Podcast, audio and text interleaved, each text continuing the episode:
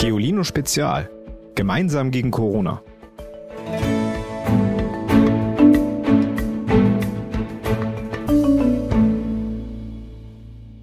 Hallo, ich bin Pia, ich bin 15 Jahre alt und mein absolutes Lieblingslied im Moment ist No Tears Left to Cry von Ariana Grande, weil ich die Geschichte hinter dem Lied sehr mag und sie ist auch meine absolute Lieblingsmusikerin.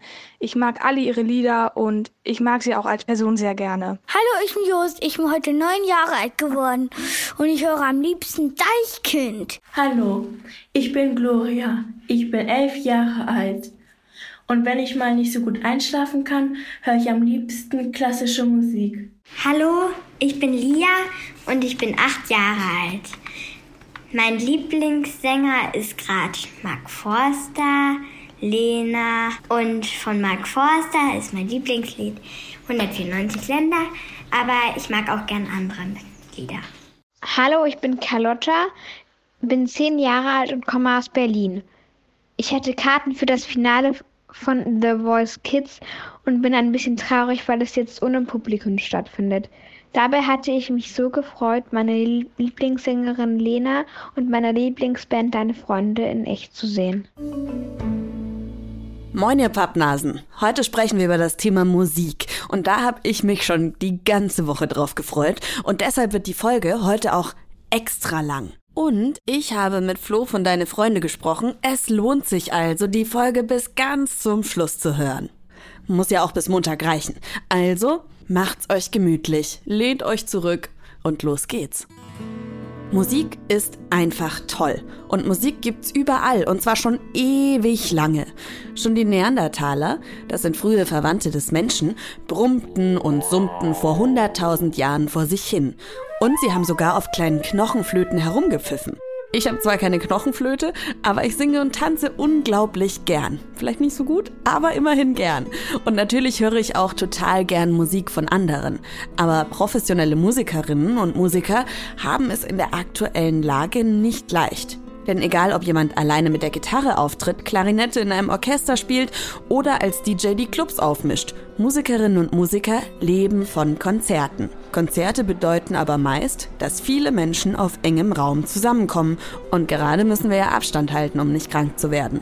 Darum sind Konzerthallen geschlossen und Festivals sind abgesagt. Und zwar noch bis mindestens August. Hallo, ich bin die Anne-Lu aus Köln.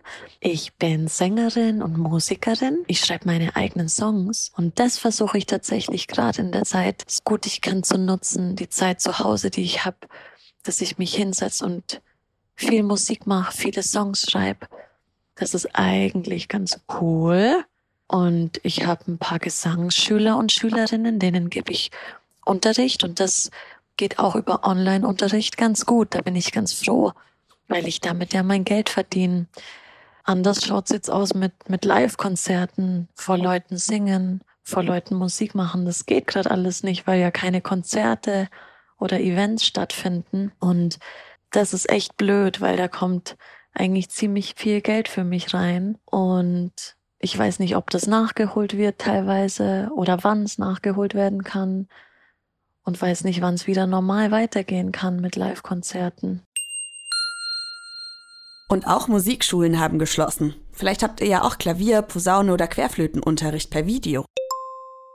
Hi Servus, ich bin die Andrea und komme aus Augsburg. Normalerweise unterrichte ich Trompete hier in der Nähe an einer örtlichen Musikschule, aber wegen Corona muss ich und natürlich auch meine Schüler leider zu Hause bleiben. Deswegen machen wir jetzt Online-Unterricht. Das heißt, wir verabreden uns zu einem Videoanruf, bei dem ich meine Schüler sehen als auch hören kann und sie mich natürlich auch sehen und hören können. Am Anfang ist das ein bisschen schwierig gewesen, weil meine Schüler ihre Kamera so eingestellt haben, dass ich nur ihre Stirn sehen konnte zum Beispiel oder dass sie genau auf ihr Mikrofon vom Handy oder vom Tablet gespielt haben und dann hat es ganz fürchterlich gescheppert bei mir und dann ist Unterricht auch eher schwierig gewesen.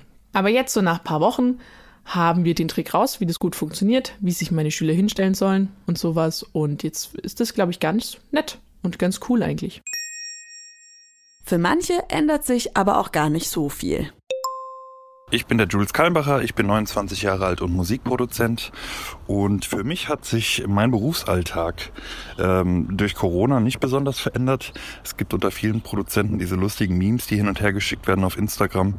Ähm, dieses, wenn du merkst, dass dein normaler Alltag Quarantäne genannt wird.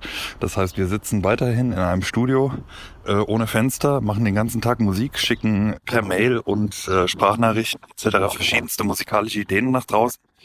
Und äh, das Einzige, was jetzt tatsächlich so ist, dass Künstler nicht mehr ins Studio vorbeikommen können zum Einsingen. Ähm, das heißt, wir machen viel über Online-Sessions, über Zoom oder über Skype. Aber eigentlich läuft der ganze Betrieb einfach weiter. Habe auch das Gefühl, alle sind sehr kreativ gerade, dadurch, dass alle Zeit haben. Und ähm, damit gehören wir wahrscheinlich zu einer der glücklicheren Berufsgruppen, weil ähm, wir jetzt praktisch nicht direkt betroffen sind und äh, einfach unserem Beruf weiter nachgehen können. Da sagt nochmal einer, äh, Musik machen, willst du nicht was Sicheres machen? Also von daher, ähm, Musikproduzent zum jetzigen Zeitpunkt eine gute Berufswahl. Viele Musikerinnen und Musiker wollen natürlich trotzdem weiter Musik machen und nutzen einfach das Internet als Bühne. Michael Bublé oder Miley Cyrus zum Beispiel spielen ihren Followern täglich Wohnzimmerkonzerte über Instagram. Der Pianist Igor Levy, der überträgt jeden Abend per Twitter, wie er tolle Klavierkonzerte spielt. Ihr seid übrigens auch echt gute Musiker und ich habe sogar ein paar Ständchen von euch bekommen. Hallo, ich bin Lea und meine Mutter und ich spielen gleich das Anfang, den Anfang vom ersten Menuett von Johann Sebastian Bach. Viel Spaß beim Zuhören.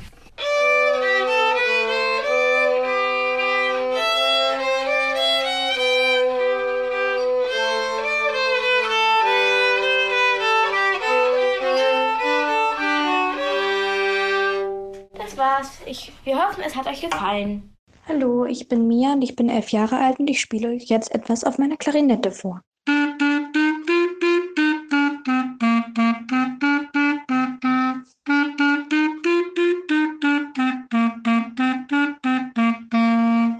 Ich bin die Nicole und bin elf Jahre alt. Ich spiele relativ viele Instrumente und jetzt spiele ich ein Teil aus dem Stück von dem Film der Fabel, Die fabelhafte Welt der Amelie.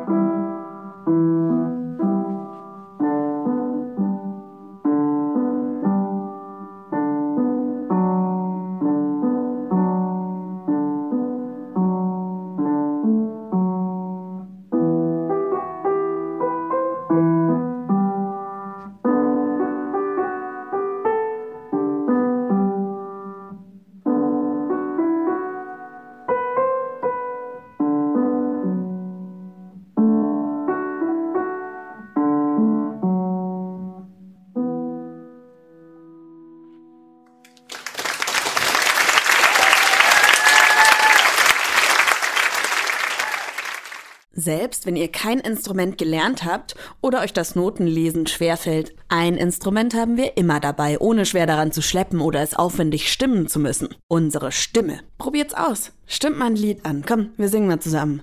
Die Gedanken sind frei, wer kann sie erraten? Ja, ist ein bisschen albern, oder?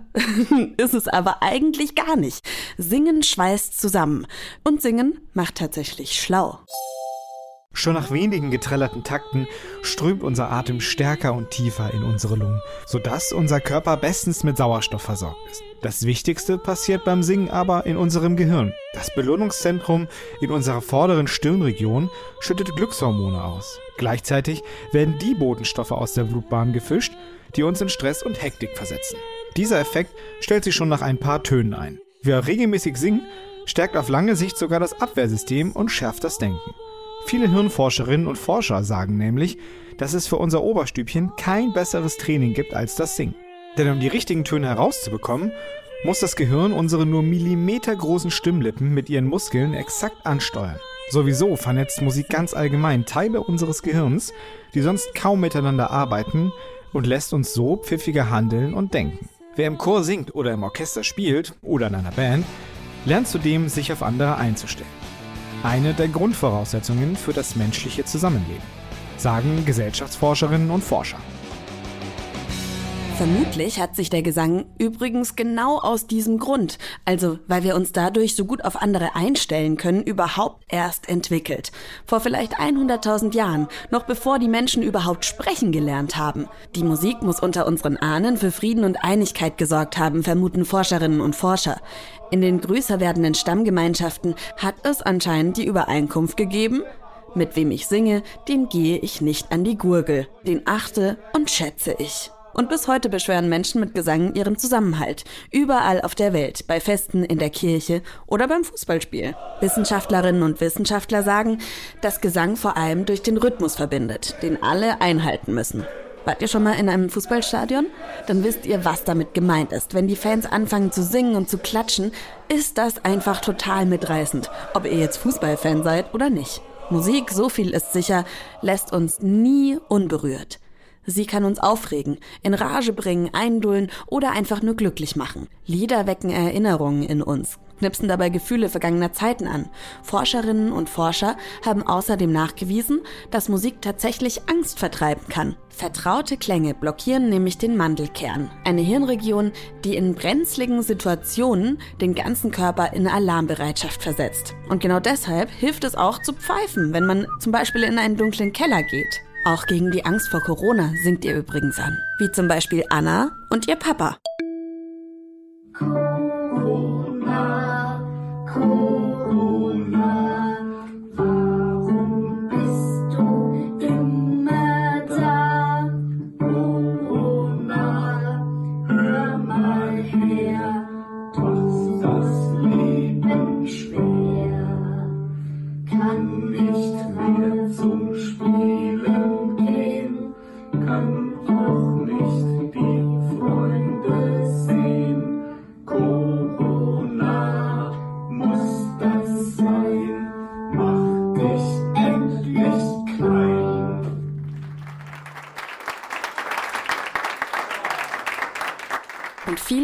Künstlerinnen und Künstler schreiben sogar Songs, die zur aktuellen Lage passen. Deine Freunde zum Beispiel. Und mit Flo von Deine Freunde habe ich telefoniert. Hallo Flo. Hi, hallo Ivy. Schön, dass das irgendwie klappt und wir miteinander sprechen können, auch wenn es natürlich schöner wäre, wenn wir uns wirklich sehen würden. Aber geht ja gerade nicht. Das stimmt, das geht gerade nicht. Und ähm, aber zumindest die Zeit, sehr viel Zeit zum Reden ist da. Zuallererst, wie geht's euch? Uns geht's soweit ganz gut und ich kann in dem Fall auch uns sagen, weil ich im ständigen Austausch mit sowohl den anderen Jungs aus der Band bin, falls du die gerade meintest. Na klar. Und ähm, falls du meine Familie gemeint hast, da geht's auch. auch gut. Und mit der habe ich natürlich noch ein bisschen näheren Kontakt, dadurch, dass wir zufälligerweise alle zusammen wohnen. Gibt's ja gar nicht. Verrückt.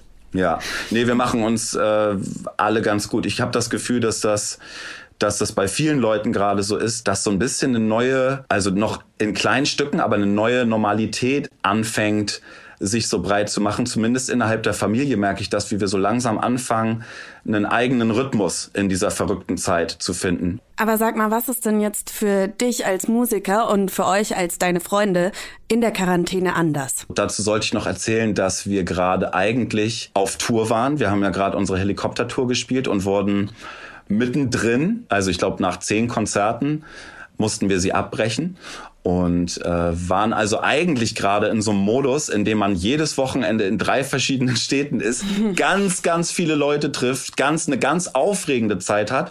Und diese Zeit wurde dann von heute auf morgen abrupt irgendwie unterbrochen und wir mussten erstmal alle, wie jeder andere, auch drin sein und haben dann erstmal gar nichts mehr erlebt. Es gibt sowas, das heißt Tourloch. Da fallen die meisten Musiker rein, wenn eine Tour vorbei ist. Das ist dann so, dass man nach Hause kommt und erstmal nicht so richtig was mit sich anzufangen weiß, weil man es so gewohnt ist, einfach auf Tour und unterwegs zu sein, dass einem so ein bisschen die Decke auf den Kopf fällt zu Hause. Und das ist ja jetzt in, in den Zeiten, in denen wir jetzt gerade leben, ungefähr zehnmal so doll passiert, mhm. so dass das wirklich, glaube ich, eine Aufgabe für jeden Einzelnen von uns, aber halt nicht nur für uns, sondern auch für alle anderen Menschen da draußen ist. Und mir hat ganz schnell die Tatsache, dass wir das alles teilen gerade und dass wir das alles gemeinsam erleben und keiner von uns mit dem, was er erlebt, alleine ist, auch wenn man trotzdem viel alleine ist, das hat mich sehr schnell sehr getröstet und ist auch ein ganz überraschendes und natürlich neues Gefühl, weil man das so vorher noch nie erlebt hat. Genau deswegen machen wir ja auch diesen Podcast, ne? Ja. Also, das ist irgendwie schön, wenn man weiß, okay,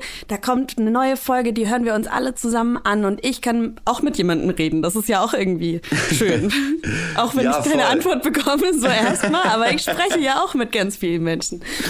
Ja. Aber ihr macht ja jetzt trotzdem ja mega das Beste draus. Ihr habt ja sogar einen Corona-Song geschrieben. Wir haben einen Corona-Song geschrieben, bei dem wir verhindern wollten, dass es ein Corona-Song wird. Also wir haben uns irgendwie gefragt und wir haben uns gefragt, okay, was können wir machen, damit wir uns alle und auch vielleicht mit unseren Hörern zusammen wieder ein bisschen, bisschen gut fühlen. Und dann fiel uns ein, ja, ein absoluter Wohlfühlfaktor aus unserer Kindheit war eigentlich immer, wenn wir uns eine Höhle gebaut haben, weil das ist so ein, irgendwie so ein selbstgebauter, geschützter Raum, in dem man sich das gemütlich machen kann, wo man einfach gemütlich ein bisschen abhängen kann oder äh, Comics lesen, Bücher lesen, was auch immer machen kann. Und dann haben wir uns hier in unserem Studio, was Gott sei Dank groß genug ist, dass wir ordentlich Abstand zueinander halten können, haben wir uns getroffen und ein Lied über Höhlen bauen. Wir bauen eine Höhle, haben wir es genannt, haben wir aufgenommen. Und dann haben wir übers Internet unseren Fans davon erzählt, dass wir dieses Lied machen und dass jeder, der uns ein Foto schickt von einer selbstgebauten Höhle, die er oder sie sich zu Hause gebaut haben, aus Decken, Handtüchern und was es sonst noch alles gibt, uns ein Foto davon schickt, wir dann die Gesichter der Kinder zensieren. Die muss doch nicht gleich jeder da draußen irgendwie sehen. Und dann haben wir gesagt, alle Fotos, die ihr uns schickt, nehmen wir mit rein in ein selbstgemachtes Musikvideo zu diesem Wir bauen eine Höhle-Song, den wir aufgenommen haben. Und äh, wir haben den Kindern zwei Tage Zeit gegeben. Und jetzt unter uns, ne, ich bin froh, dass wir den Einsendeschluss nicht viel weiter nach hinten gelegt haben, weil wir hatten in diesen zwei Tagen haben wir knapp 800 Höhlenfotos zugeschickt bekommen. Und wir mussten ja unser Versprechen halten, dass wir alle Fotos mit reinnehmen.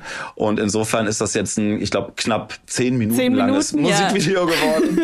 und das war eine tolle Aktion. Also wenn du dann in deinem Postfach diese Höhlenfotos bekommst und da sind so viele coole Höhlen von so vielen tollen Kindern dabei, dann hatten wir auch in diesem Moment so ein ganz tolles, warmes Gefühl von, wir sind hier nicht allein, keiner ist allein. Und wenn man irgendwie eine Idee hinausträgt in die Welt und die Idee vielleicht irgendwie auch ganz lustig ist und die Leute Bock haben, da mitzumachen, dann spürt man so ein ganz tolles, alle sind zusammen Gefühl. Und das Gefühl hat man auch, wenn man sich das Video anschaut. Also ihr da draußen, die jetzt zuhören, ihr könnt das auf YouTube natürlich anschauen. Wir bauen eine Höhle. Das sind so viele richtig, richtig coole Höhlen geworden. Also ich habe mir da auch ein paar Inspirationen auf jeden Fall mitgenommen. Ja, ich auch. Manche Höhlen sind so detailreich gebaut, dass sich das wirklich lohnt, kurz mal beim Video auf Pause zu drücken, weil du ansonsten gar nicht wirklich genug Zeit hast, alles zu entdecken, was die Kinder sich da so einfallen ließen. Und ihr drei habt natürlich auch eine Höhle gebaut. Wie war das denn? Habt ihr euch dann selbst gefilmt? Weil normalerweise läuft so ein Videodreh ja komplett anders ab, oder? Das stimmt. Manchmal gehen wir in Studios für Videodrehs oder äh, sind dann mit äh, zwei oder drei Kameramännern unterwegs. Jetzt in diesem Fall für Wir bauen eine Höhle haben wir uns alle zu Hause, in unserem eigenen Zuhause äh, mit unseren Handys gefilmt. Und das ist auch nochmal so ein Punkt, das habe ich jetzt auch wieder gemerkt. Klar, man soll nicht die ganze Zeit am Tablet oder am Handy hängen. So. Das ist ja auch wichtig, um kreativ zu bleiben. Dass einem ab und zu mal langweilig ist, ist auch total okay, weil daraus auch tolle Ideen entstehen können.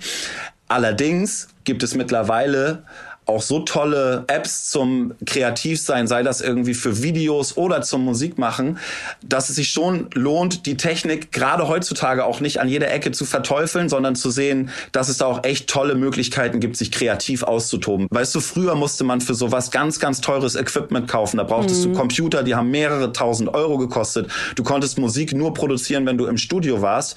Heutzutage haben wir die Möglichkeiten, über unsere Smartphones und Tablets auch zu Hause ganz tolle Sachen machen zu können. Und über diese Möglichkeit bin ich sehr, sehr froh. Man muss sich halt trotzdem aber einfach ein bisschen motivieren, ne? Weil es ist natürlich viel, viel einfacher, einfach durch TikTok durchzuscrollen und sich berieseln zu lassen, als sich selber hinzusetzen Ja. und vielleicht mal ein bisschen Gitarre zu üben oder irgendein Lied zu schreiben. Oder einen Beat zu bauen. Voll. Wie motivierst du dich denn dann irgendwie kreativ zu sein? Und wie macht ihr das denn? Also müsst ihr überhaupt noch üben als deine Freunde? Und wie macht ihr das, wenn ihr das macht? Also ich kann dir zum Beispiel mal sagen, ne, ich hatte die ersten zwei Wochen, habe ich mit meiner Familie wirklich komplett, wir haben einfach in Quarantäne gelebt. So, ne? Ich bin auch nicht ins Studio gegangen, habe keine Musik gemacht. Ich habe auch zu Hause, obwohl ich das hätte machen können, habe ich keine Texte geschrieben, was ich sonst eigentlich immer mache. Einfach weil das so ein Ausnahmezustand war. Und nach zwei Wochen habe ich mich innerlich so so unwohl gefühlt und wusste zuerst gar nicht, woher das kommt und dachte so, ne, irgendwas, irgendwie habe ich das Gefühl, ich werde hier langsam verrückt oder so. Hab dann gemerkt, dass mir das Musikmachen einfach ganz doll fehlt gerade. Es müssen nicht mal die Konzerte sein gerade, die ich die ich erleben muss, sondern ich habe gemerkt, ich muss Musik machen und irgendwie ein bisschen Kreativität in meinem Leben beibehalten, egal was für ein Ausnahmezustand gerade ist, weil mich das im Gleichgewicht hält. Und ich glaube, jeder Mensch hat irgendwie so eine Sache, die ihm hilft, im Gleichgewicht zu bleiben und nicht irgendwie, auf Deutsch gesagt, nicht durchzudrehen. So, ich habe jetzt das Glück, dass ich schon weiß, was das bei mir ist, ne, was ich gerade sagte, nämlich einfach Musik machen und Texte schreiben. Viele Leute sind aber auch noch dabei, dass Vielleicht wissen sie das noch gar nicht, was es ist, was sie so im in der Balance hält, sag ich mal. Aber egal, was es ist, es ist ganz toll, wenn man sich in dieser Zeit jetzt gerade entweder dran erinnert, was es ist und das dann wieder so ein bisschen aufnimmt oder vielleicht anfängt es zu suchen. Wenn man noch nicht weiß, was das ist, dann ist jetzt gerade die stimmt. richtige Zeit mal zu gucken, was kann ich denn eigentlich gut und wo liegt denn vielleicht noch ein Interesse von mir. Es ist aber nicht nur das Musik machen, was gut tut, sondern auch Musik hören. Also ich habe auch gemerkt, am Anfang ja. ging es mir irgendwie nicht so gut. Ich war irgendwie total unter Stress, obwohl obwohl ich ja natürlich weniger zu tun hatte im Endeffekt oder einfach nur zu Hause saß. Und dann habe ich mir eine ja. Anti-Corona-Playlist auf Spotify gemacht und die gehört. Und dann ging es mir wirklich viel, viel besser. Und immer wenn ich jetzt merke, oh, irgendwie ist mir langweilig oder ich irgendwie brauche ich was, dann mache ich die an und tanze ein bisschen. Was wäre denn für dich ein Song, cool. der dir immer gute Laune macht? Der mir immer gute Laune macht. Da lass mich mal kurz überlegen. Ach, da gibt es ein paar eigentlich. Ähm, auch wenn es fast ein bisschen ironisch klingt, Don't Worry, Be Happy, davon kriege ich immer gute Laune, weil ich die äh, gepfiffene Melodie in dem Lied einfach liebe. das ist so schön leichtfüßig. Und dann ist es auch ganz oft äh, Musik, die sowieso da ist, um Hoffnung zu verkörpern. Zum Beispiel die Sachen von Bob Marley, also alles, was in so die eher leichtfüßige sommerliche Reggae-Richtung geht. Musik, die auf jeden Fall nicht schon in den ersten 30 Sekunden klar macht, dass du davon traurig werden sollst. Aber genau das, was du sagst gerade, ne, dass du dann plötzlich entdeckt hast, wenn ich mir eine Playlist zusammenstelle, keine Ahnung, eine Anti-Corona-Playlist und dann Musik höre und mich das glücklich macht, dann bist du ja selber aktiv geworden, um zu gucken, was kann ich tun, um mich wieder besser zu fühlen. Genau. wir müssen natürlich jetzt auch über The Voice Kids sprechen. Wie war das für euch ja. denn da dabei zu sein? Oh, das war aufregend ehrlich gesagt. Es ist ja auch noch nicht ganz vorbei. Richtig. Jetzt, das Allermeiste ist natürlich jetzt vorbei, so dass ich auch darüber reden kann, wie das war. Das war ehrlich gesagt ganz viele Sachen. Ganz am Anfang, besonders am ersten Drehtag, als wir wirklich die erste Aufzeichnung hatten und das Publikum da war, die Kameras heiß liefen und es hieß, jetzt geht's los. Da waren wir so unfassbar aufgeregt, beide. So aufgeregt wie wahrscheinlich noch nie, auch jetzt in unserer Karriere nicht oder so, weil wir gemerkt haben, wir haben jetzt zwar schon so unendlich viele Konzerte gespielt und lieben es, auf der Bühne zu stehen. Da könnte man dann ja denken, dass es uns auch leicht fällt, im Fernsehen auf der Bühne zu stehen. Aber wenn wir unsere Musik machen, so fühlen, keine Ahnung, wie Fische im Wasser, haben wir uns, glaube ich, beim ersten Drehtag für The Voice eher so wie Fische im Sand gefühlt, was einfach unserer Aufregung geschuldet war. Wir waren so aufgeregt und jeder geht mit seiner Unsicherheit auch ein bisschen anders um. So, Lukas redet dann eher ein bisschen mehr, ich rede dann ein bisschen weniger. Auch wenn es schon während der ersten Aufzeichnung tolle Momente gab und wir auch schon angefangen haben, da ein bisschen äh, Spaß zu haben, waren wir trotzdem so super aufgeregt. Wir wussten, dass Max, also Max Giesinger und Lena und Sascha das alles schon gemacht haben. Lena macht das, glaube ich, seit fast zehn Jahren oder so. Und wir waren halt wirklich das erste Mal dabei, sind danach, nachdem wir die ersten beiden Aufzeichnungen hatten, also es wurden zwei Aufzeichnungen pro Tag gefilmt, sind wir sowas von kaputt und erschlagen wieder in unser Hotel gefahren und waren so, wie sollen wir das schaffen? Was ist das für ein, was ist das für eine, für eine riesige Sache so? Und Himmel hilf, worauf haben wir uns eingelassen? Wir waren ja auch schon letztes Jahr einmal zu Gast bei The Voice. Wir wussten, die Sendung wird von coolen Leuten produziert und mit den Kindern wird respektvoll umgegangen, was uns ganz wichtig war. Aber wir hatten keine Ahnung, wie aufgeregt wir sein werden, wenn wir auf diesen, auf diesem Stuhl Platz nehmen. Und dann waren wir aber auch wirklich froh, dass das von Tag zu Tag mehr Spaß brachte. Und richtig Spaß hatten wir eigentlich, also den meisten Spaß kann ich dir jetzt sagen, hatte ich nach den Blind Auditions. Also die Blind Auditions sind ja diese erste große Runde, wo es immer darum geht, drehen sich die Coaches um. Und danach geht es ja in die Battles und in die Sing-Offs. Und für die Phase danach ist es so, dass man dann auch wirklich als Coach anfängt enger mit den Talents, also mit den einzelnen Kindern, die äh, eine Runde weitergekommen sind, enger zusammenzuarbeiten und wirklich dann Musik mit denen zu machen. Und da war das halt dann gefühlt so ein Schritt näher an die Kinder ran und näher so in die wirkliche musikalische Arbeit mit denen gehen und ein bisschen einen Schritt weiter weg von dieser großen, mhm. von den Kameras und so. Und das ist ja das, was wir eigentlich gewohnt sind, auch jetzt, wenn wir auf Tour gehen. Jetzt am Sonntag ist dann das Finale und für euch treten Paula und Leroy an. Dass von euch jemand genau. gewinnt, ist klar, sage ich jetzt einfach mal so. Aber kannst du sagen, wer ist dein Favorit? Ähm, es klingt jetzt wie eine Ausrede, wenn ich dir nicht sagen kann, wer mein Favorit ist, weil ich mir wirklich sowohl bei Leroy als auch bei Paula Sophie und auch einigen anderen Kandidaten aus den anderen Teams vorstellen kann, dass die gewinnen. Ich bin super, super froh, dass wir so zwei unterschiedliche und auf ihre eigene Art und Weise ganz tolle Talents wie Paula, Sophie und Leroy dabei haben. Und ich kann dir wirklich auch wenn du mir jetzt Gewehr auf die Brust legen würdest, nicht sagen, wen von beiden ich da im Moment favorisieren würde. Am Ende ist vielleicht so das Zünglein an der Waage, wie die Songauswahl ist, wie gut die Finalsongs zu den einzelnen äh, Sängern und Sängerinnen irgendwie passen und dann wird man sehen. Dann wird man echt sehen. Ich kann es dir ist nicht sagen. Ist eine fiese Frage, ich weiß. Ja, ja, ja. Aber ich, also vielleicht wäre ich so fies gewesen, sie dir ehrlich zu beantworten, wenn ich es hätte tun können in diesem Moment, aber ich kann es gerade wirklich nicht. Auf der einen Seite The Voice Kids, aber auf der anderen Seite, wie geht's denn bei euch weiter, bei deine Freunde? Wir haben ja unsere abgebrochene Tour verschoben in den Herbst diesen Jahres.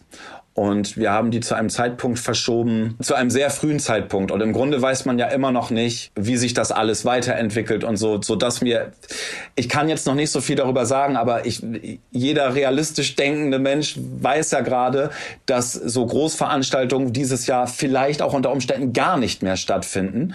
Und da die Gesundheit der Menschen da draußen einfach das Wichtigste ist, wo wir jetzt alle Rücksicht darauf nehmen wollen und müssen natürlich, kann es vielleicht auch sein, dass wir unsere Tour nochmal verschieben müssen.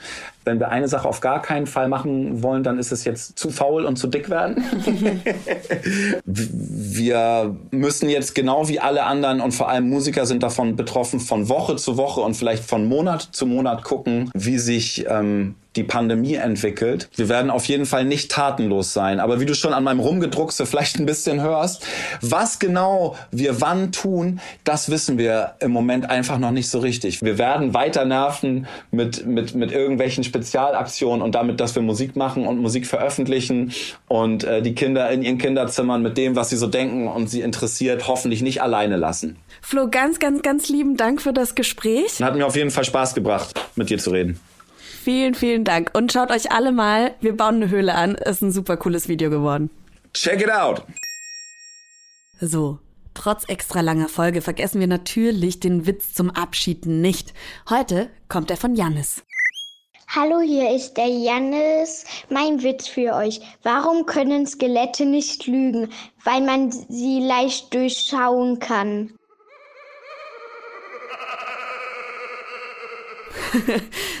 Super. Danke, Janis. Und ich freue mich, wenn wir uns am Montag wieder hören. Bis dahin. Tschüss. Noch mehr Geolino für zu Hause? Schaut einfach unter geolino.de slash spezial.